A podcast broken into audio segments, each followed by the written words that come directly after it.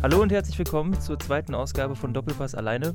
Diesmal äh, im Studio wieder der gute Alex. Moin. Und äh, neben meiner Wenigkeit Jan haben wir auch äh, das erste Mal einen Gast hier, darüber freuen wir uns sehr. Äh, ein Gast, der schon häufiger bei uns äh, selbst auch aktiv war. Und zwar ist das der gute alte Lino.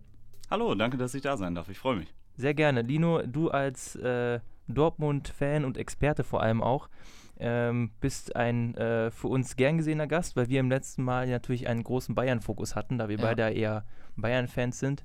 Ähm, vielleicht, äh, Alex, nochmal, bevor wir gleich zu Lino nochmal kommen, nochmal kurz einen äh, Rückblick auf letzte Woche. Vielleicht erinnerst du dich daran, wir haben ja das Derby getippt. Mhm. Ähm, Schalke gegen Dortmund. Äh, Ja. Weißt du noch, was dein Tipp war? Ja, klar. Ich habe ja 2-2 getippt. Ja. Äh, Ja, Ja. Das, das war ja nicht richtig.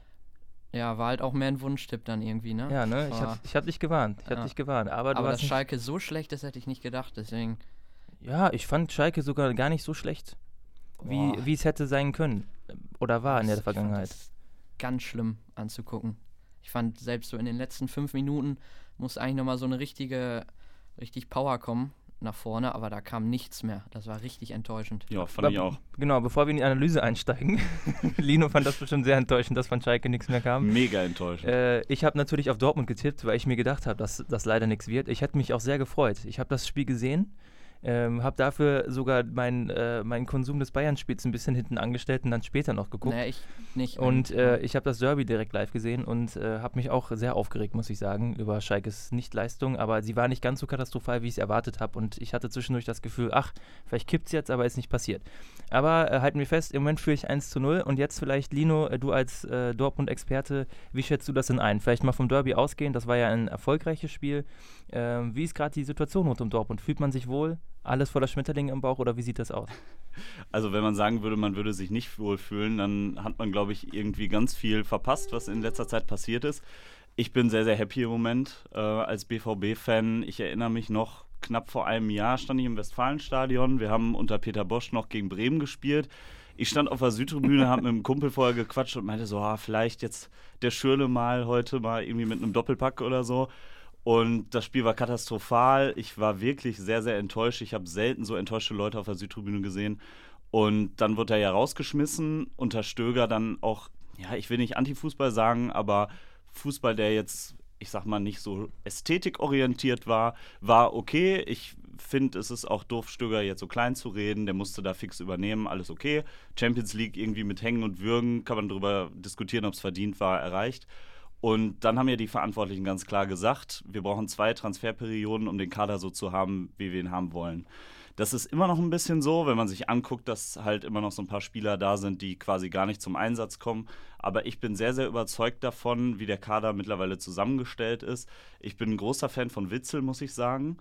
Äh, wie der zusammen mit Delaney im Mittelfeld äh, die Räume eng macht, die Bälle verteilt, ähm, die Übersicht behält ähm, und eben auch von den jungen Leuten. Das hätte ich auch nicht so gedacht. Das beste Beispiel ist für mich Sagadu. Letzte Saison unter Bosch war der für mich immer ein Unsicherheitsfaktor und jetzt, was der da abreißt äh, mit seinen jungen Jahren, hätte ich nicht gedacht. Und ähm, auch wenn jetzt die letzten Spiele immer ein bisschen knapper waren, bin ich sehr, sehr zufrieden und ähm, glaube, dass das erstmal eine gute Basis ist, auch wenn ich mich da noch nicht so weit aus dem Fenster lehnen will. Die Saison ist ja auch noch lang. Ja, wir hatten ja letztes, äh, also letztes Jahr, vor der letzten Saison, hatten wir hier schon mal einen Podcast zusammen mit äh, Olli. Genau. Und äh, da äh, haben wir ja schon mal drüber gesprochen, wie das ist mit der Anspruchshaltung. Und äh, wenn man jetzt so weit oben steht, muss man da nicht eigentlich auch als Fan so, also wäre man nicht dann trotzdem enttäuscht, selbst wenn man es nicht laut ausspricht, wenn es am Ende nicht reicht für die Meisterschaft. Also im Moment bist du noch verhalten optimistisch, so wie ich das sehe. Ja, und also wenn ich, wenn ich im Stadion bin und ein geiles Spiel sehe, bin ich natürlich auch irgendwie euphorisiert. Oder jetzt beim Derby war ich, war ich nicht in der Turnhalle, aber ähm, habe das Spiel natürlich gesehen und war natürlich happy, dass wir es endlich mal wieder gepackt haben. War ja jetzt auch lange her, dass wir das Derby gewonnen haben. Aber ähm, ja, wie du schon sagst, verhalten optimistisch. Äh, natürlich ist man dann irgendwie enttäuscht, wenn man dann noch absacken würde. Aber ja, so nach dem Eindruck der letzten Saison bin ich eigentlich auch einfach mal happy, wenn wir mal eine Saison ordentlich zu Ende spielen. Ähm, die Hoffnung auf die Meisterschaft ist natürlich da. Ne? Wenn ich jetzt sagen würde, ja, eigentlich wollen wir nur Zweiter, Dritter werden, das wäre ja, wär ja Quatsch, wenn man sich die Tabelle anguckt. Ähm, aber ja, verhalten optimistisch dabei würde ich bleiben. Ähm, ich sehe aber trotzdem eine Chance, eine große Chance, dass wir Meister werden. Wenn nicht jetzt, wann dann, würde ich sagen. Ne? Mhm. Ähm, Alex, wir haben ja letzte Woche viel drüber gesprochen, über äh, jetzt nicht über den Kader als solches bei Bayern, aber vor allem über das Personal drumherum. Also äh, die Trainerposition mhm. siehst du ja sehr viel unkritischer als ich. Ja. Bei Brazzo hatte ich das Gefühl, vielleicht habe ich dich da aber auch ein bisschen reingedrängt in diese Meinung, äh, dass wir uns eigentlich einig waren, dachte ich, äh, dass er eine ziemliche Fehlbesetzung ist auf der Position ich frage das deshalb, äh, auch an Lino gerichtet, ähm, wie viel Anteil glaubst du, hat denn diese, ich sag's mal, das Großreine machen bei Dortmund? Vielleicht ist es jetzt schon zu viel gesagt, aber mit Sammer, den man sich so als, ich sag mal, Wochenberater geholt hat, der dann einmal in der Woche ja. in der Sitzung sagt, was gut und schlecht ist, äh, mit Kehl. Ähm, und dann eben auch mit dem Trainer äh, und um äh, Favre und das ganze Trainerteam. Also äh, wie viel Anteil hat das daran, dass das jetzt auch sportlich funktioniert? Ich glaube viel. Ähm, einfach auch dadurch, dass das auf mehrere Schultern verteilt ist. Es ist für mich immer noch so ein bisschen surreal, was, was Sammer da macht. Also ich glaube, wir müssen nicht darüber diskutieren, dass der Typ Fußballsachverstand hat und sich auskennt im Fußballbusiness. Aber ich kann mir das immer noch nicht so hundertprozentig vorstellen. Macht er sich dann zu Hause seine zehn Seiten Notizen, kommt dann dahin und hält erstmal eine PowerPoint-Präsentation oder so? Das weiß ich nicht, darüber können wir nur spekulieren. Ähm, ich finde es gut, dass man mit Sebastian Kehl jemanden hat, der ja auch lange Zeit Kapitän war, dadurch vielleicht auch so ein bisschen Fan näher als jetzt die anderen Verantwortlichen. Und bei Favre muss ich sagen, war ich erst so ein bisschen ja verhalten, dachte so, es ist bestimmt ein ordentlicher Typ, aber ja, stand für mich immer auch so ein bisschen für Mittelmaß, obwohl er ja viele Tem Teams besser gemacht hat, aber bei so einem absoluten Spitzenteam hat er ja bisher noch nicht gearbeitet. Mhm. Und ja. bin da aber auch positiv überrascht. Also, ähm, was ich schade finde, ist, dass, ja, er ist halt sehr medienfern, sage ich mal. Ne? Ich gucke sehr, sehr gerne die Pressekonferenzen und eigentlich kann ich mir das immer sparen, ja. weil er äh, total ausweichend ist und alles. Aber ich glaube, was den Fußball angeht, und darum geht es ja am Ende des Tages, ähm, hat er einfach irgendwie einen guten Plan. Ich finde, man kann das Spiel von Dortmund jetzt auch gar nicht auf einen Nenner bringen. Natürlich irgendwie viel Ballbesitz, gute Mischung aus Pressing und Absicherung, aber ähm, irgendwie scheint es zu funktionieren. Offensichtlich. Ähm, ja. Im Fußball definieren wir ja auch den Erfolg eines Teams ja auch oft auch über den Misserfolg der Konkurrenz. Richtig. Ähm, ich habe aber mal geguckt, also wenn wir jetzt auf die Tabelle schauen, ist Dortmund ja leider, es tut auch echt weh, sich das anzugucken, aber ja schon ziemlich enteilt und ähm, ich möchte nicht ähm, abwertend gegenüber Gladbach äh, auftreten, wobei ich Dieter Hecking ja für ein wirklich, äh, der hat es geschafft, sich nach oben nach oben zu fallen. Also ich, ich halte ihn wirklich nicht für den fähigsten Trainer, aber irgendwie scheint es diese Saison wieder zu passen. Aber ich glaube nicht, dass Gladbach ähm, auf Dauer um Platz 2 sozusagen mitspielt, sondern mhm. ich hoffe mal, dass Bayern sich da nochmal auf Platz 2 vorkämpfen kann. Aber wenn man jetzt das vergleicht mit der Vorsaison, ähm, zum gleichen Zeitpunkt, also am 15. Spieltag der Vorsaison, jetzt haben wir 14 gespielt, ja. hatte Bayern einen Punkt weniger als Dortmund jetzt hat. Also ähm, man dachte ja letztes Jahr schon, Bayern war nicht gut, aber trotzdem entfleucht. Und mhm. jetzt ist Dortmund wirklich äh, auf einem Niveau, das noch höher ist als das, was Bayern letztes Jahr noch hatte, wo es ja schon ein bisschen im Sinkflug war mit Ancelotti. Ja, ja und das dementsprechend äh, Dortmunds äh, Erfolg also schon mal schon mal so an und für sich krass und dann eben aber dieser riesige Abstand in der Tabelle, das ist schon heftig. Und ich, das, deswegen fällt es mir auch so schwer, ähm, daran zu glauben, dass da noch sich etwas dran ändern könnte, muss ich ganz ehrlich sagen. Ich weiß, es ist noch nicht mal die Hälfte rum, aber ähm, man versucht sich ja so vorzustellen. Letztes Jahr, du hast schon angesprochen, Peter Bosch, und wir haben da auch drüber gesprochen, das ist ein Vergleich, der nahe liegt zu Kovac. Die ersten acht, neun Spiele top und man denkt so, wow, mhm. was ist denn jetzt los? Äh, Dortmund hier auf dem Höhenflug und das hört ja gar nicht mehr auf. Und dann kam dieser Bruch und plötzlich lief gar nichts mehr. Und so ähnlich war es jetzt ja auch bei Kovac. Nach diesem 1 zu 1 äh, spät gegen Augsburg, das war kein schlechtes Spiel von Bayern, aber es ist passiert, plötzlich dieser Einbruch. Nichts läuft mehr zusammen, unentschieden, Niederlagen, ähm, schlechte Spielanlage. Ähm, das war schon ein bisschen verwirrend. Und jetzt ist es eben nicht so bei, äh, bei Favre und bei Dortmund. Das ist etwas, was, äh, was mir dann Sorgen bereitet, wo ich denke, äh, klar, es kann mal so 8, 9, 10 Spiele geben, wo man vielleicht so durchflutscht, aber Dortmund ist wirklich stark. Selbst in den Spielen, die sie verloren haben, sind sie stark. Und das ist das, was mir Sorgen macht.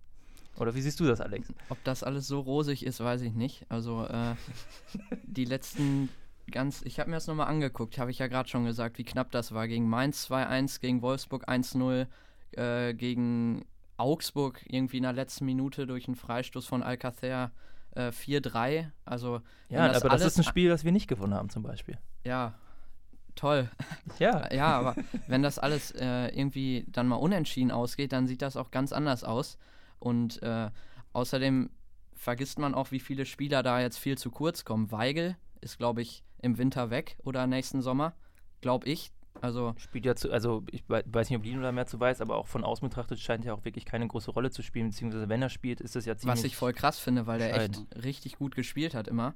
Und Klar. ich finde, das ist ein richtig guter Fußballer eigentlich. Ja, also das Ding ist jetzt, ich habe es ja vorhin schon angesprochen, Delaney und Witzel ist ein super Duo im Moment. Und ähm, ich bin mir sehr, sehr sicher, dass er nicht im Winter gehen wird, weil ich sag mal, wenn sich jetzt einer von den beiden verletzt, hast du natürlich noch Hut dahinter, aber der ist ja, ich sag mal, eher so ein Achter. Ja. Mhm. Und Weigel ist ja mehr klassischer Sechser. Und ich sag jetzt mal, wenn sich Delaney verletzen sollte, dann hast du ein Problem, wenn du Weigel abgibst. Und ich war bisher auch nicht so überzeugt von dem, was er jetzt diese Saison gespielt hat. Ähm, fand ihn in den letzten Jahren natürlich auch zwischendurch überragend. Letzte Saison natürlich, ich sag mal, ähm, hat er sich angeglichen an das Niveau von seinen Nebenmännern. Aber da bin ich mir ziemlich sicher, dass er nicht äh, im Winter gehen wird. Okay, ja. ja. Vielleicht hat er aber auch dieses, ähm, ich sag mal, diesen Dortmund-Effekt, was ich, was ich nicht negativ meine, aber dass man mit Spielern so wie Marcel Schmelzer zum Beispiel oder auch Piszek, die, äh, die jetzt an und für sich, äh, glaube ich, auf Individualleistungsniveau nicht die Weltklasse erreichen, äh, dann aber eben in einem super gut geölten System und einstudierten System, was ja vor allem Klopp einfach beherrscht, ähm, da die Spieler dann, so, dass die Spieler dann besser aussehen. Ne? Und äh, vielleicht war das bei Weigel auch so, dass Tuchel der ist ja ähnlich veranlagt wie Top oder Guardiola mit ähm, einem ziemlich, einem ziemlich genauen Plan davon, wie man spielen sollte, wie man sich auf den Gegner einstellt.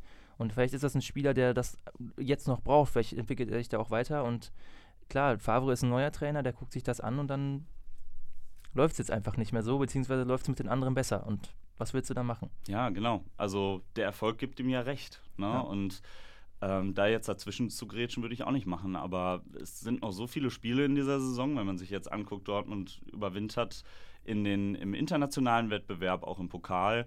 Und da wird er auf jeden Fall noch auf seine Einsatzzeiten kommen, glaube ich einfach. Eben weil er dieser, dieser Sechser ist, der die Alternative eben bildet zu Delaney.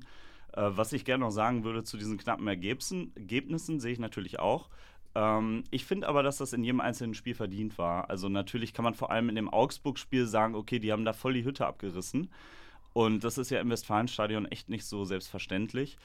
Ähm, in den anderen Spielen, die du jetzt aufgezählt hast, Alex, würde ich aber sagen, dass wir ähm, eigentlich deutlich besser waren und es dann im Endeffekt auch verdient haben. Wenn man sich jetzt zum Beispiel letzte Saison ich will jetzt nicht pauschal Schalke-Bashing betreiben, aber wenn man sich da viele Spiele anguckt, da fand ich das nicht so. Ne? Jetzt ganz objektiv gesehen war Schalke oft nicht besser, hat er dann einfach irgendwie in der letzten Konsequenz das Glück.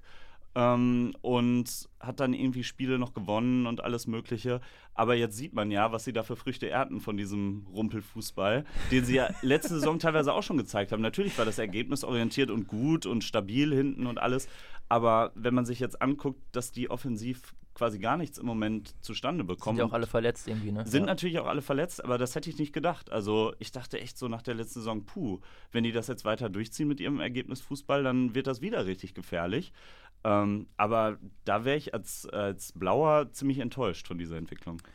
Ja, ich, ich glaube, äh, ähm, also ich, ich schätze das bei Schalke noch mal ein bisschen anders ein, weil ich das Gefühl habe, dass die, äh, dass Tedesco es in der letzten Saison, das hat er ja glaube ich auch so beschrieben, es auch darauf angelegt hat, aufgrund mhm. der Kaderqualität, ähm, die Spiele, äh, also jetzt kein Hurra-Fußball zu spielen im Sinne von, äh, wir äh, machen jetzt mal hier hohes Pressing mit äh, elf Mann, sage ich, oder zehn Mann und äh, an der Mittellinie steht unsere Abwehr und solche Geschichten, sondern dass er wusste, da wird nicht viel mehr gehen, jetzt von aus, aus fußballerischer Sicht und ähm, gerade die Situation, glaube ich, sehr gut einstudiert hat, in denen es kritisch wird. Also Standardsituationen, ähm, viele, ähm, viele Spielphasen sozusagen und die Mannschaft da einfach mental oder konzentrationstechnisch, sage ich mal, richtig eingestellt war. Also dass man dann, ich weiß nicht, die haben letzte Saison, glaube ich, nur fünf Gegentore aus Standards bekommen. Und jetzt habe ich jetzt gehört, hat Mike Bistons gesagt, äh, acht. Weiß nicht, ob das stimmt. Ich weiß nicht, ob Mike Bistons das genau weiß, aber äh, das ist ja schon krass. Also da hat sich ja was verändert und sie haben ja auch geplant, diese Saison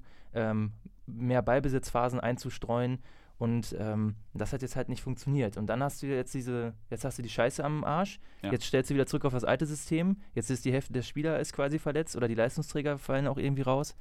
Und äh, deswegen würde ich Tedesco so ein bisschen in Schutz nehmen wollen. Ich habe bei Schwarz-Gelb, äh, wo du ja auch, glaube ich, für schreibst, habe ich äh, auch nochmal ähm, eine sehr gehässige kleinen Artikel über Schalkes, über, wo, ja. wo, wo glaube ich, der Autor Tedesco äh, sehr lobt dafür, dass er Schalke so runterwirtschaftet sozusagen. Aber also ich sehe das nicht so kritisch. Ich glaube, dass Tedesco an, an und für sich ein richtig guter Trainer glaube ist. Glaube ich auch, auf jeden Fall. Und ja. Äh, dass Schalke einfach, also dass der Kader jetzt nicht mehr hergibt oder eher ein bisschen vielleicht sich zu früh zu viel vorgenommen hat für diese Qualität von Kader.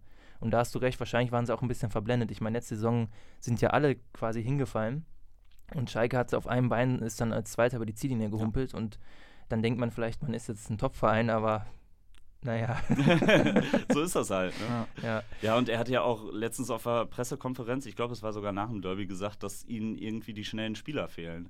Aber das ist ja auch was, das kann er ja nur teilweise beeinflussen. Ne? Da muss man dann vielleicht eher Heidel das ankreiden, der dann vielleicht einfach den Kader nicht optimal zusammengestellt hat ja, für das System, was er spielen will. Ich, ich bin mir auch gerade nicht ganz sicher, wie die finanzielle Lage auf Schalke ist, um ehrlich zu sein. Also ob da jetzt mal eben die 100 Millionen aus der Portokasse ausgeschöpft werden können, wage ich mal zu bezweifeln. Wobei die Wechsel von Tedesco im Derby auch ein bisschen fragwürdig waren. Da hat der Burgstaller, glaube ich, rausgenommen und äh, Burgst war ja, Der Burgstaller, ja, der ist ja schon angeschlagen. Pianka oder so rein und kein Linksverteidiger. Und dann spielt McKenny plötzlich ein Stürmer das war schon recht fragwürdig, was er da gemacht hat, fand ich. Ja, und ich, ich denke mal, bei ihm, du kannst schon davon ausgehen, das wird jetzt nicht sein, was die nicht auch schon in vor, also nicht vorbesprochen hätten. Also die wussten ja, dass Burgstaller ähm, angeschlagen ist. Und dann hatte er das Pech, dass er sich, was war nach 20 Minuten, 30? Ich glaube 30, 40 war ja, es. Weil er, dass er sich dann verletzt sozusagen und nicht mehr kann. Der wollte ja, also das kann man Burgstaller ja auch nicht, also das ist ja wirklich so einer, wenn man, wenn er beim anderen Team spielt, hasst man ihn. Aber wenn er bei dir ist, findest du den geil, weil der ja. sich voll reinhängt, das kann man ja respektieren. Und wahrscheinlich sind sie davon ausgegangen, er kann durchspielen und wenn nicht, was machen wir dann? Das werden die garantiert, also wird er das garantiert vorab geplant haben. Sah auf jeden Fall auf dem Platz nicht so aus, fand ich, ne? Ja gut, jetzt musst du noch bedenken, da hast du natürlich auch einen Gegner, das muss ich ja leider anerkennen, da stehen, der ist jetzt, das ist ja kein Allerweltsverein von nebenan, da spielt es ja nicht gegen Düsseldorf, hm, das ist auch schon schwierig genug, wie wir wissen, sondern da ist dann äh, Dortmund halt. Und äh, ja. Dortmund ähm, lässt einen Gegner, auch wenn sie im Fluss kommen, auch blöd aussehen. Das ist ja auch was, was Bayern eigentlich gut beherrscht. Was Bayern ja sogar gegen Dortmund teilweise gut gemacht hat, bis dann ähm, Kovac nichts gemacht hat und Favre alles gemacht hat. Aber da ja. haben wir ja schon zu Genüge drüber gesprochen. Also die erste Halbzeit von Bayern in Dortmund war überragend, muss man sagen. Ja. Ne? Und da habe ich mich auch in der Halbzeit gefragt, ja, was passiert jetzt? Ne? Und dass das dann so kippt, hätte ich auch nicht mitgerechnet. Ja, ja haben, hätten sie einfach halt mal taktisch umstellen sollen, da gebe ich dir auch mal recht. Äh, dass sie da noch ja, dass sie da dann in die Konter laufen wieder, das war echt richtig bitter. Ja. Aber zu Schalke nochmal, ich finde auch, dass da Goretzka einfach unfassbar fehlt. Besonders so im Derby hat man gemerkt, beim Gegenpressing, da war keiner, der da richtig Ruhe reinbringen konnte, der fußballerisch einfach mit so einem Druck äh, irgendwie klarkommt und da fehlt einfach Goretzka, der hat das immer richtig gut gemacht. Und äh, ja, hast ja auch gesagt, dass da so ein paar Leistungsträger dann fehlen. Ja. Obwohl ich sowas auch äh, Bentaleb hätte zutrauen können, so auch so nach den Leistungen letzter Saison, aber der taucht natürlich auch irgendwie so ein bisschen ab. Ja. Ja gut, in solchen Situationen zeigt sich dann, wer vielleicht schon so weit ist. Also das heißt ja nicht, genau. dass das nicht, sich nicht noch ändern kann, aber es ist natürlich, äh, ich will mir gar nicht vorstellen, also klar, jetzt ist Heidel da und Tedesco und die halten ja auch die, den Ball so ein bisschen flach. Mhm. Es ist mhm. jetzt irgendwie noch kein medialer Sturm über Gelsenkirchen niedergegangen, überraschenderweise, aber das wird sich ja, wenn jetzt die nächsten drei Spiele und ich glaube, Schalke hat auch jetzt noch äh, Augsburg und ähm, Mainz oder so, ich bin gerade nicht, aber Augsburg meine ich auf jeden Augsburg Fall. Augsburg auf jeden Fall, ja. Das und das sind Spiele, ähm, da waren glaube ich jetzt zwei von diesen drei Spielen dabei, die sie eigentlich gewinnen müssten. Und wenn das jetzt nicht klappt, pff, dann weiß ich auch nicht. Also dann, dann ist es schon richtig unten drin, ja. muss man sagen. Ne? Und dann haben wir vielleicht einen zweiten Hamburger SV. Ja. Was mich noch interessieren würde, Lino, wenn jetzt in der Champions League die richtig großen Gegner mal kommen, mhm. wenn ihr irgendwie Liverpool kriegt im Achtelfinale, wie schätzt du das ein? Habt ihr da eine Chance oder nicht? Ich finde zum Beispiel mit Pisscheck immer auf der Rechtsverteidigerposition, ob das noch so gegen die ganz Großen reicht, wenn jetzt irgendwie ein Manet, als wenn er ein Manet als Gegenspieler hat, der halt einfach sauschnell ist, ob das dann noch so reicht. Also klar, ich kann die Bedenken verstehen. Äh, ich finde, wir haben aber auch gegen Atletico schon gezeigt, dass wir da gut abliefern können. Natürlich vor allem zu Hause, das Auswärtsspiel war eher schwach, muss man sagen. Ähm, ich würde mir da aber um die Personalie Pisscheck jetzt nicht unbedingt Sorgen machen, weil ich finde, der Junge spielt so viele Jahre auf höchstem Niveau. Natürlich hat er immer schlechte Spiele dabei, aber ähm, allein taktisch weiß der ja auch genau, wo er stehen muss. Mhm. Und ähm, natürlich kann es sein, dass wir im Achtelfinale gegen Liverpool rausfliegen. Das ist nicht komplett unwahrscheinlich. Aber eine Chance haben wir auf jeden Fall. Ähm, das werden enge Spiele werden, wenn es so kommt bei der Auslosung. Aber äh, wie gesagt, die Chance ist da auf jeden Fall. Ich hoffe ja, dass wir nicht Liverpool bekommen. Naja, ich auch nicht, Das- aber wenn, dann nehmen wir das. Das ist der beste. Zweitplatzierte, auf jeden Fall. Ja, de de definitiv. Also Ey, ich habe nochmal gesehen, wie wichtig das war, dass wir das noch äh, 3-3 gespielt haben. Ja, Französischer Meister, spanischer Meister, äh, englischer Meister, die hätten wir alle kriegen Meister. können. Juve Also- ist ja auch Erster. Ja. Ja. Das Ja, äh, genau. wäre eine Katastrophe Also gewesen. wirklich- ja. Juve ist auch immer ein ganz unangenehmes Los. Ja, Ich bin noch gespannt, gegen wen Schalke dann aufs Maul bekommt. ja, echt. Also Schalke wird. Also es gibt, glaube ich, keinen Gruppenersten, ähm, außer aus der eigenen Gruppe, aber gegen Die Porto können sie ja geht es ja nicht nicht. kriegen, genau, ne? geht ja. Ja. nicht, wo ich glaube, dass Schalke ne- überhaupt eine Chance hat. Ich Ja, das glaube ich auch. will jetzt gerade nicht zu viel. Die nee. kriegen ja nur einen von denen, die wir gerade aufgezählt haben, Ja. ne? Ja. Boah, Ja. das wird ja Vielleicht richtig hat, bitter. hat Tuchel dann mal Bock auf so einen Kantersieg oder so. Also vielleicht, oder vielleicht entdeckt ja auch Schalke seine äh, Abwehrqualitäten ein bisschen wieder und kann wieder ein bisschen kompakter stehen. Bis Februar ist ja noch ein bisschen Zeit, dann geht es ja erst weiter. Ja, ja. Ja, wir können ja mal auf die na nahe Zukunft blicken und zwar auf die kommenden Spiele. Also uns interessi interessiert ja vor allem, was könnte noch passieren jetzt in diesem Jahr. Ähm, also was ich schon mal krass finde, ähm, also ich finde es gut als Bayern-Fan, aber es ist heftig. Dortmund hat jetzt die letzten drei Bundesligaspiele innerhalb von sechs Tagen. Ja. Das ist ja so spielplanstechnisch echt eine ziemliche Backpfeife. Auf jeden Ja. Fall.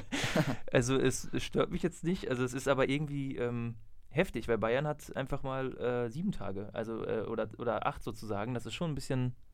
Aber ist echt krass so, ne? Am 17., äh, am letzten Spieltag der Hinrunde, Dortmund, Gladbach und Frankfurt-Bayern, ne? Ja, Das die, ist schon echt heftig. äh, die vielleicht Top 4 oder Top 5 sozusagen unter sich so ein bisschen. Ja. Ähm, aber äh, Gladbach wird wieder mal exposed werden. Es tut mir leid, Dieter Hecken kann nichts und Gladbach wird es scheitern, auch wenn es mir wehtut. Ich habe ja eher so die Hoffnung, dass, äh, dass Dortmund äh, gegen Bremen, aber ehrlich gesagt, ich glaube, Dortmund gewinnt alle drei Spiele. Ich- Es tut mir so leid. Also Dortmund spielt jetzt gegen Bremen am Samstag, äh, am äh, Dienstag dann in Düsseldorf. Ja, das, dürfte ist- kein Problem sein ja. und dann eben nochmal zum Abschluss ähm, Ja, am Freitag gegen spannend, glaub Gladbach. Spannend wird das, ja, ich weiß es nicht. Also Gladbach war ja sogar gegen Bayern, wo, wo Gladbach 3-0 gewonnen hat. Da waren die echt nicht gut. Da das waren die stimmt, nicht mal trotzdem. richtig, also die waren, das war okay, aber das war nichts Überragendes. Die haben einfach, äh, wie alle Teams im Moment gegen Bayern, äh, jede Torchance wird ein Tor, das muss man auch sagen, weil die Torchancen auch eine zu hohe Qualität haben, die Bayern zulässt.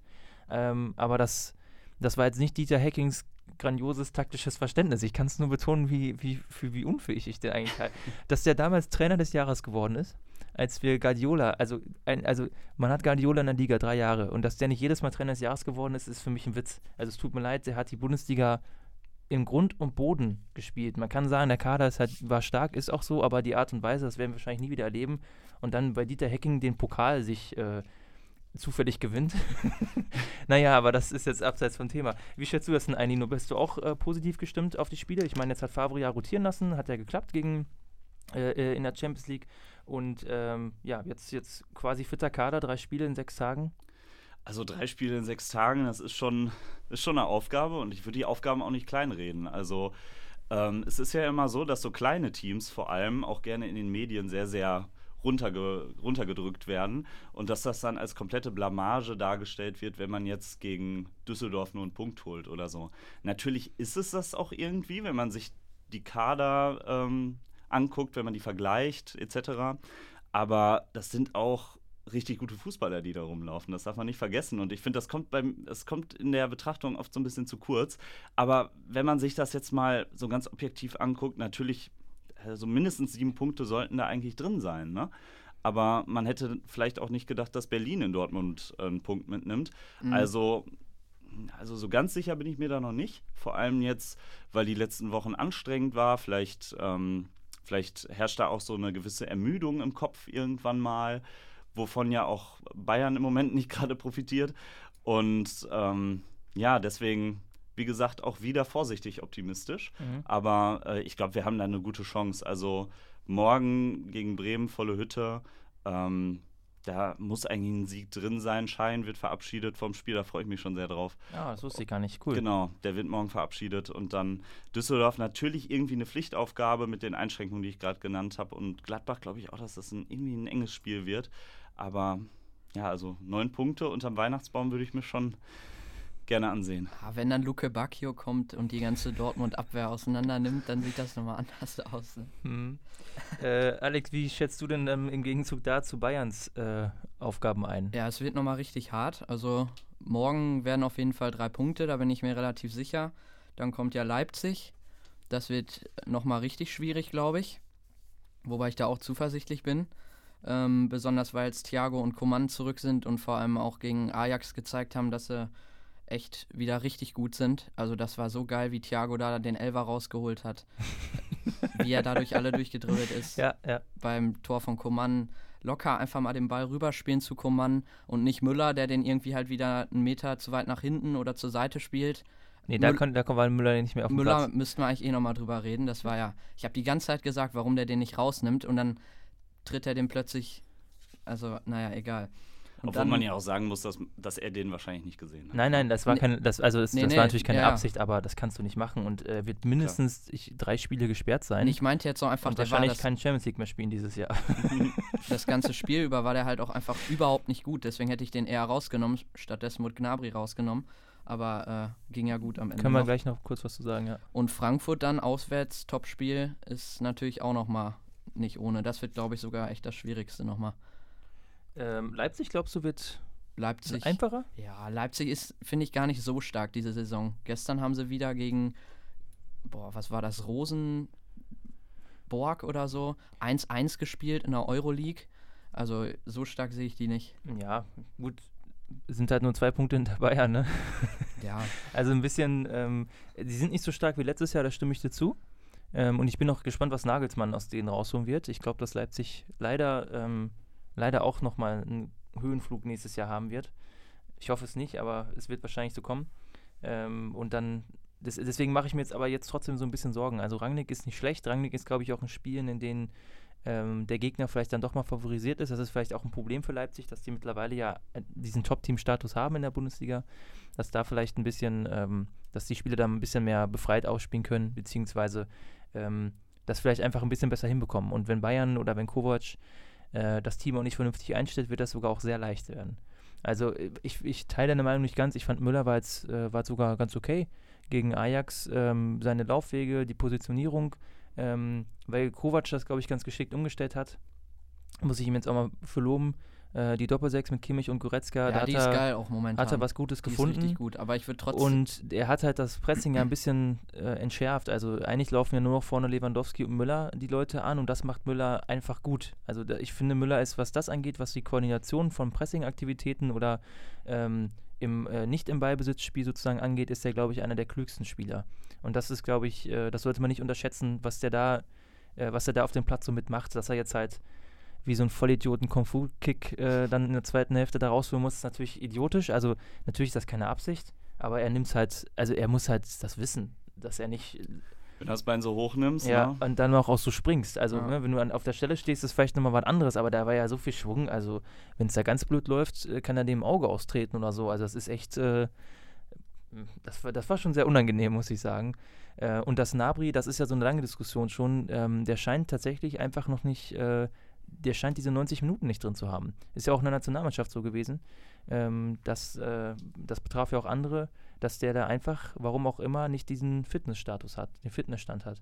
Und äh, weil sonst, ich glaube, auch Kovac sieht, dass Nabri eigentlich ein guter, äh, also ein, ein wichtiger Faktor sein kann. ja, auf jeden Fall. Und äh, deswegen bin ich aber auch froh, dass Coman endlich wieder zurück ist. Ähm, dem, der fehlt, glaube ich, somit am meisten. Bei Thiago muss man gucken, was Kovac jetzt nämlich macht, weil jetzt ja die Doppel-6. Das wollte ich gerade sagen. Ich würde den vielleicht halt mal auf die 10 stellen und dann mal Müller ein paar Spiele rausnehmen. Mm, Ja, also, Also ich glaube, 10 ist tatsächlich auch Hat nicht. er Ich glaube, unter Ancelotti auch mal gespielt und das hat er auch echt gut gemacht. Mhm. Ähm, deswegen fände ich, das wäre eine gute Lösung auf jeden Fall. Was ich nur ein bisschen schade fand nach dem Amsterdam-Spiel, haben alle Spieler waren total euphorisch irgendwie, aber dann kam so, wir hatten halt nur 40% Ballbesitz. Gerade das fand ich nämlich eigentlich so gut, dass man einfach mal nicht immer dieses Ballbesitzspiel gespielt hat, sondern äh, einfach mal den Gegner hat kommen lassen und dann mal ein bisschen auf Konter spielt. Ich fand das Ja. total gut. Ich, also, das ist, glaube ich, eine Frage der Perspektive. Ich habe nicht das Gefühl, dass Bayern den Gegner hat kommen lassen, sondern dass der Gegner einfach gekommen ist.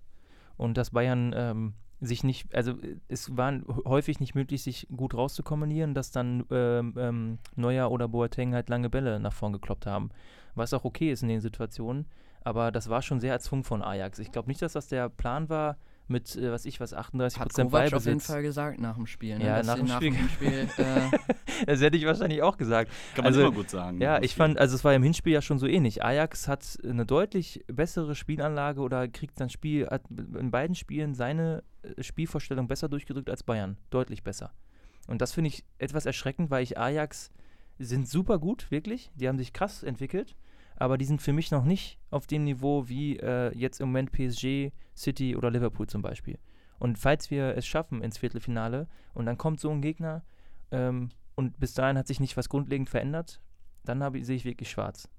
Und dann sehe ich schon wieder Flashbacks von Barca 04, 03, Real 04, solche was Spiele. unter Guardiola war, ne? Dein eine große Liebe gefühlt. Also Ja. wenn ich Guardiola sage, dann bist du ja direkt im siebten Himmel. ja, sicher. Aber das war auch unter Guardiola, wo wir da mal richtig aus der Allianz Arena geschossen wurden. Das war gegen Real, das war, ähm, um das jetzt, ich will nicht zu sehr in den Hintergrund einsteigen, das war dieses eine Spiel, in dem, ähm, das hat Guardiola auch hinterher zugegeben, das war einfach ein Fehler.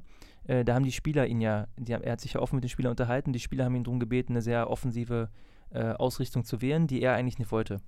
Und dann ist es äh, ist so eins zum anderen gekommen. Das waren ja, glaube ich, auch drei Standards, die dann reingegangen sind. Und am Ende hat man sich auskontern lassen. Äh, und seitdem, das hat Guardiola auch gelernt, äh, wird er sich nie wieder von den Spielern Vorschläge machen Ja. lassen in so wichtigen Spielen. Aber es hat er ja auch zugestanden.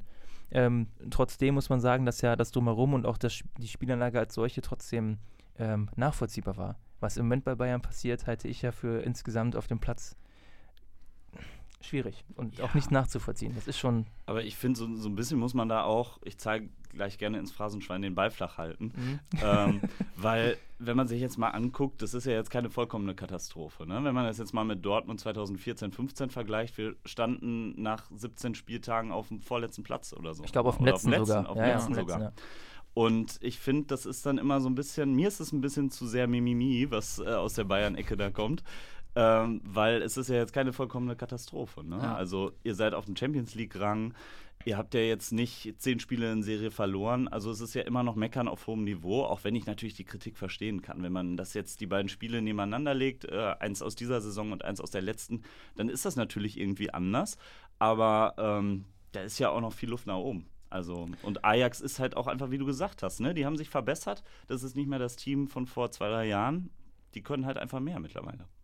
Ich, äh, ich glaube, dass, äh, das hat was mit Erwartungshaltung zu tun und ähm, ich, das versucht man, also je älter man wird, Alex, desto mehr reflektiert man ja auch sein eigenes Dasein. Schön, dass du Alex da direkt so ansprichst. ähm, ja, wir haben ja auch eine Lehr einen Lehrauftrag hier.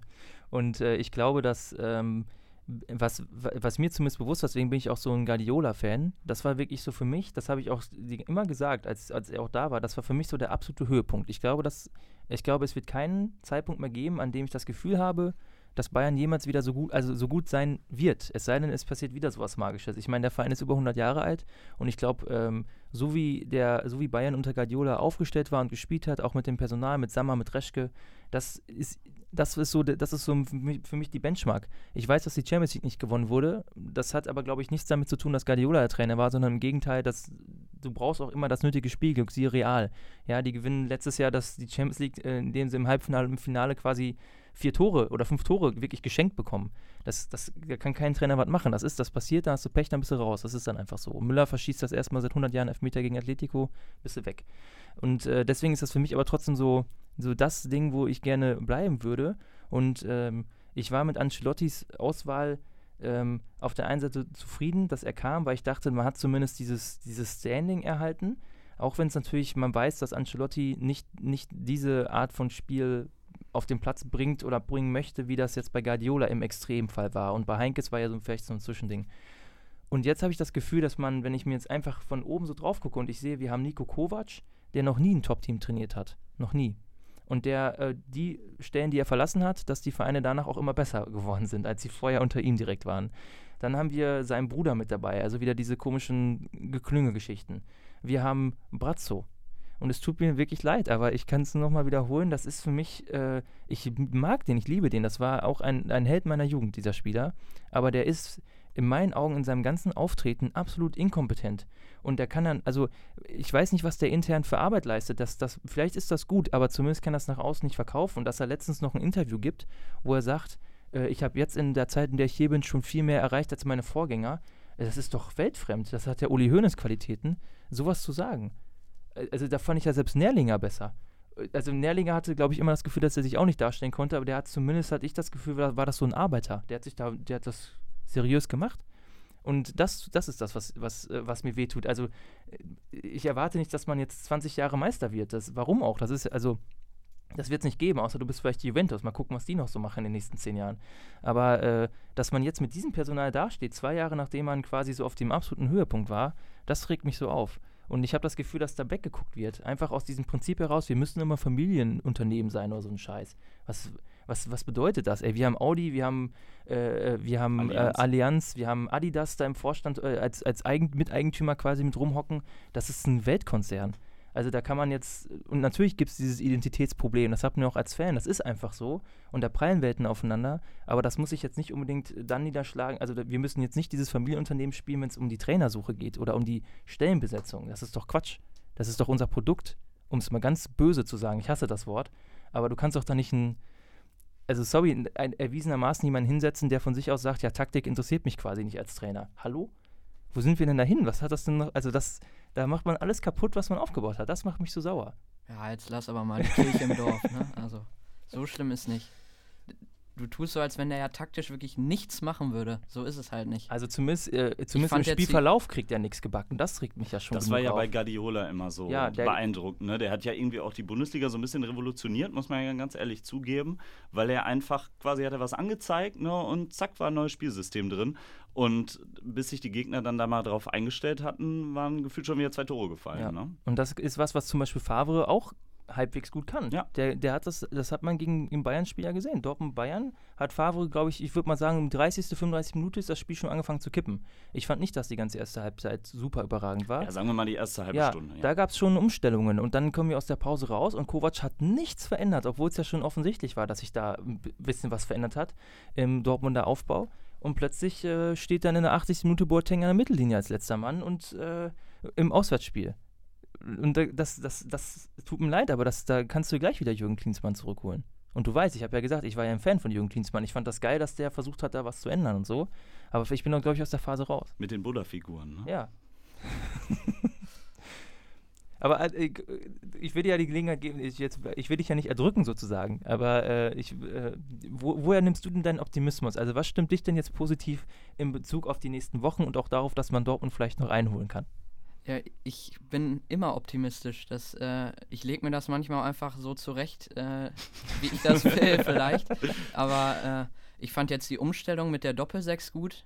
Ich fand das jetzt wirklich, so langsam merkt man wieder, dass es wieder besser wird. Und jetzt muss man halt gucken, wie es jetzt wieder gegen die größeren Gegner wird. Mal schauen, wie wir in, in der Champions League kriegen. Aber ich glaube, ähm, gerade in den Phasen, wo es halt überhaupt nicht läuft, da lernt dann die Mannschaft, sich richtig zusammenzuschweißen und dann äh, da wieder rauszukommen, ich glaube, dann merkt man echt, äh, wenn es dann wieder läuft, dann wird das eine richtige Mannschaft. Und nicht irgendwie den Trainer raushauen. Weißt du, so kriegst du nie eine richtige Krise, wenn du den Trainer raushaust und wieder wen anders holst, sondern wirklich auch mal in einer Krise zusammenbleiben. Und äh, da stehe ich auch voll, das hatte auch die Südkurve, hatte da echt ein fettes, fetten Banner mit äh, Team und Trainer, äh, den Umbruch. Also echt auch wenn es schlecht läuft, mal zusammenbleiben und dann da zusammen wieder rauskommen. Und ich glaube dann, wenn es dann wieder gut läuft, dann äh, kann das richtig was werden. Deswegen glaub, bin ich halt einfach sehr optimistisch. Aber ich glaube, über den Punkt seid ihr auch schon so ein bisschen hinaus. Ne? Also gefühlt war ja Nico Kovac vor drei Wochen, war der ja schon gar kein Bayern-Trainer mehr. Da hat man ja. schon überlegt, kommt jetzt sie dann oder wer kommt jetzt?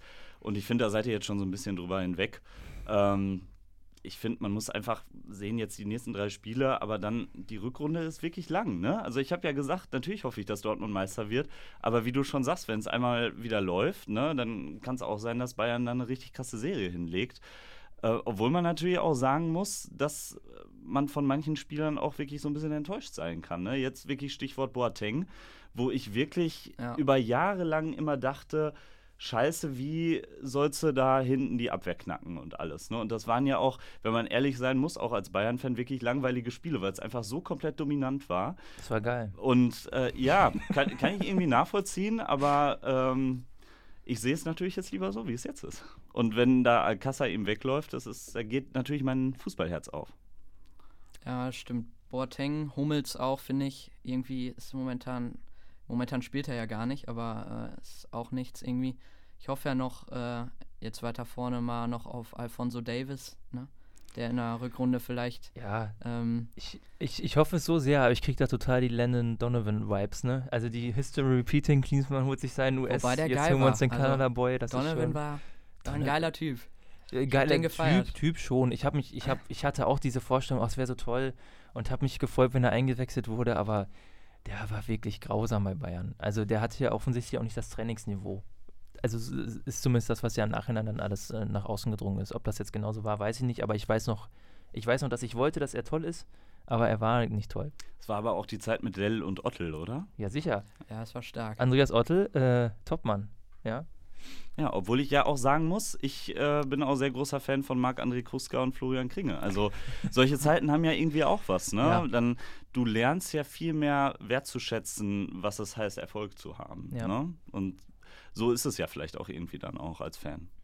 Ja. Sollen wir vielleicht äh, uns mal auf die Tipps stürzen? Äh, unser Tippspiel, also das, äh, was heißt Tippspiel? Wir tippen random irgendwelche Spiele und wir gucken uns nächste Woche mal an, wer besser war. Das klingt gut. ja. Äh, Alex, du hattest ja zwei Spiele mal rausgesucht, die vielleicht Ja. ähm, ähm, ein bisschen schwieriger zu tippen sind. Ja. Fangen wir mal an mit dem ersten, Hoffenheim gegen Gladbach. Mhm. Ähm, was, was glaubst du, wie geht das Spiel aus? Also Hoffenheim finde ich, Heim ist immer sehr stark. Ähm, deswegen glaube ich, dass Gladbach da mal nicht gewinnen wird. Deswegen tippe ich 2-2. Ich muss ganz kurz sagen, als du gesagt hast, Heim ist, also ich dachte, du kürzt Hoffenheim mit Heim ab, aber du meintest zu Hause in dem Stadion. Zu Hause, ja, genau. War Heim, dass man nur noch Heim sagt, das, äh, nee, nee. das ist Schland. Heim. Heim gegen, Do Heim gegen Mund. Soll ich weitermachen? Ja, bitte. Ähm, Hoffenheim hatte ein schwieriges Spiel unter der Woche, würde ich sagen, in der Champions League. Mhm. Ähm, das wird aber immer, finde ich, so ein bisschen zu hoch gehängt, diese Doppelbelastung bei Ja. manchen Teams. Ähm, ich bin Fan von steilen Thesen und äh, sage, Gladbach gewinnt 2-1. Äh, Das sage ich auch übrigens. Ich bin ja äh, ausgewiesener Hacking-Kritiker, aber ich glaube, die Mannschaft setzt sich gegen ihn durch. Nein, ich habe auch 2-1 äh, auf Gladbach tatsächlich getippt. Ähm, ja, und dann haben wir noch Spiel Nummer 2. Dortmund gegen Bremen, Alex. Ja, äh, 1-1 geht das aus. Max Kruse macht da irgendwie ganz spät äh, in der 85. noch das 1-1 und dann, äh, ja, In der 98. Fallrückzieher von der Mittellinie. ist halt wieder. Ja. Ich, kann, ich kann so schlecht für Dortmund tippen. Das tut mir auch richtig leid, aber ich kann das irgendwie nicht. Das muss dir nicht leid tun. Das gut. ging mir auch so in deinem Alter. Das geht Das, einfach konnte ich auch nicht, aber ich habe mich, äh, ich hab mich dem Erfolg verschrieben, deswegen kann ich auch über. ihr jetzt auf Dortmund tippen und Ja. ich darf für nächste Woche wieder anhören. Also wie hoch tippst du? Also Bremen ist ja jetzt keine Gurkentruppe, ne? Mhm. Die haben sich ja jetzt wieder gefangen. Ähm, ich tippe mal auf ein 3 zu 2 für Dortmund. Ich glaube, Bremen ist jetzt mal wieder ein Gegner, der ein bisschen mehr das Spiel mitmachen will. Und ähm, ich tippe auf zwei Reus-Tore und ein Tor von Hakimi. Boah, da wird es jetzt aber sehr äh, genau. Äh, ich bin ein großer Bremen-Sympathisant, muss ich sagen.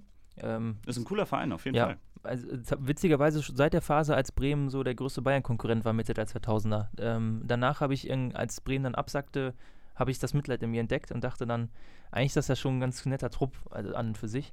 Ich finde Äh, das nur schade, dass die Marco Friedel nicht mehr fördern, weil das wäre ein Spieler, wenn der richtig gefördert wird, den könnten wir gut als Backup gebrauchen. Besonders momentan. Ich hoffe, dass wir im Winter noch einen neuen Außenverteidiger holen, weil wenn Rafinha wieder gegen Real Madrid äh, in Rasen tritt und Asensio das 2-1 macht, dann geht mir der Hut hoch. Also, Keine Sorge, Asensio wird nicht spielen äh, bei, bei Madrid noch so viel. Ähm, aber ich glaube, dass äh, äh, ja, Bremen so als Pharma-Team für Bayern, das finde ich auch unangenehm. Das ist, also ich hoffe, dass, äh, egal. Äh, ich glaube, dass Dortmund, obwohl Bremen sich vielleicht wieder ein bisschen gefangen hat, dass da mit Kofeld gerade irgendwas, ähm, das liegt ein bisschen im Argen, glaube ich, dass Dortmund äh, 3-0 gewinnt. Ich glaube, es, ja, ich glaub, es wird nicht reichen für ein Bremer Tor. Leider. Also ich würde mich natürlich sehr freuen, wenn es anders laufen würde. das Äh, sagst du auch oft immer. Du sagst immer so was anderes, dann Ja, sagst du- mal leider. Ich würde mich auch freuen, wenn es anders wäre. ja, du hast mich, du hast Bei mir, Bayern läuft alles scheiße. ja, du hast mir leider, aber- gestern, du hast mir gestern vorgeworfen oder vermutet, ich würde mich freuen, wenn Bayern verliert. Ja, Äh, das muss ich nochmal klarstellen. Das ist natürlich nicht so. Ich habe auch, äh, ich hätte mich sehr gefreut, sehr, sehr, sehr gefreut, wenn man gegen Ajax und gerade auch gegen das Agro-Stadion äh, den einfach quasi mal zeigt, wo der Hammer hängt. ja, das war ja äh, schon ein gefühlter Sieg. Ja, Also, aber halt gefühlte Siege. Ich fand das schon geil. Sowas ist sowas wie eine Meisterschaft der Herzen, ne? Das Ja, kannst, hat du, kannst du richtig- sonst wo Das hat hinstecken. richtig Bock gemacht, das Spiel wieder. Also das Nein, das war ein geiles Spiel. Ja, ja, das richtig war. geil. ja. Ja. Ja, für einen Zuschauer ein super Spiel, auf Ja. jeden Fall. ja. Außer du äh, läufst durch Mittelfeld und plötzlich hast du Müllers Stollen im Nacken. Das Ja. ist wahrscheinlich. Life is Pain. ja, Life is Pain. Ähm, ja, dann äh, vielen Dank, Lino, dass du hier warst. Jo, danke. Ich hoffe, Sehr, dass, sehr es, dass der Bayern-Faktor jetzt nicht zu hoch war und wir äh, Alles gut. Dortmund genug Raum einbinden äh, oder äh, bieten konnten. Ähm, ich denke, es wird nicht das- letzte Mal gewesen sein in dieser Saison. Ich Vielleicht komme sehen- gerne nochmal vorbei. Ja, sehr gerne. Vielleicht Ja. dann zum 26. Spieltag, wenn Dortmund die vorzeitige Meisterschaft feiert. dann kann, können wir beide uns wieder- erschießen gehen. Dann sagst du immer so, leider. Ich fände es ja auch schön, wenn es anders wäre. Leider, ich fände es auch schön, wenn es anders wäre. Also ich, kann das nicht mehr hören. ich fände es schön, wenn es so wäre, aber glaube nicht, wenn Dortmund Nein. Meister wird, dass sie so früh Meister werden. Glaube ich auch nicht. Ähm, ich hoffe es nicht, ich glaube es nicht. Äh, aber wir werden uns auf jeden Fall nochmal widersprechen und werden dann zum Abschluss der Saison, werden wir ja sehen, wer am Ende recht hatte mit seinen Thesen. ja. Ich möchte das nochmal betonen. Ich hoffe sehr, dass Nico Kovac mich eines Besseren belehrt und auch Brazzo und plötzlich holen sie Wintertransfers und plötzlich sind wir, äh, sind wir fluide auf dem Platz und wechseln die Systeme und rasten aus und die Spieler sind in Topform. Wenn das alles passiert, dann äh, gebe ich meinen Bußgang an und gebe zu, ich lag voll daneben. Ähm, ich hoffe, es wird so sein. Ich auch, ja. Und Lino hofft das nicht. Nee, ich hoffe das nicht. Alles klar, dann äh, macht's gut. Vielen Dank fürs Zuhören. Bis nächste Woche. Jo, Äh, mal schauen, ob wir dann auch wieder einen Spitzengast ja. an den genau. Start bringen können. Hea BVB.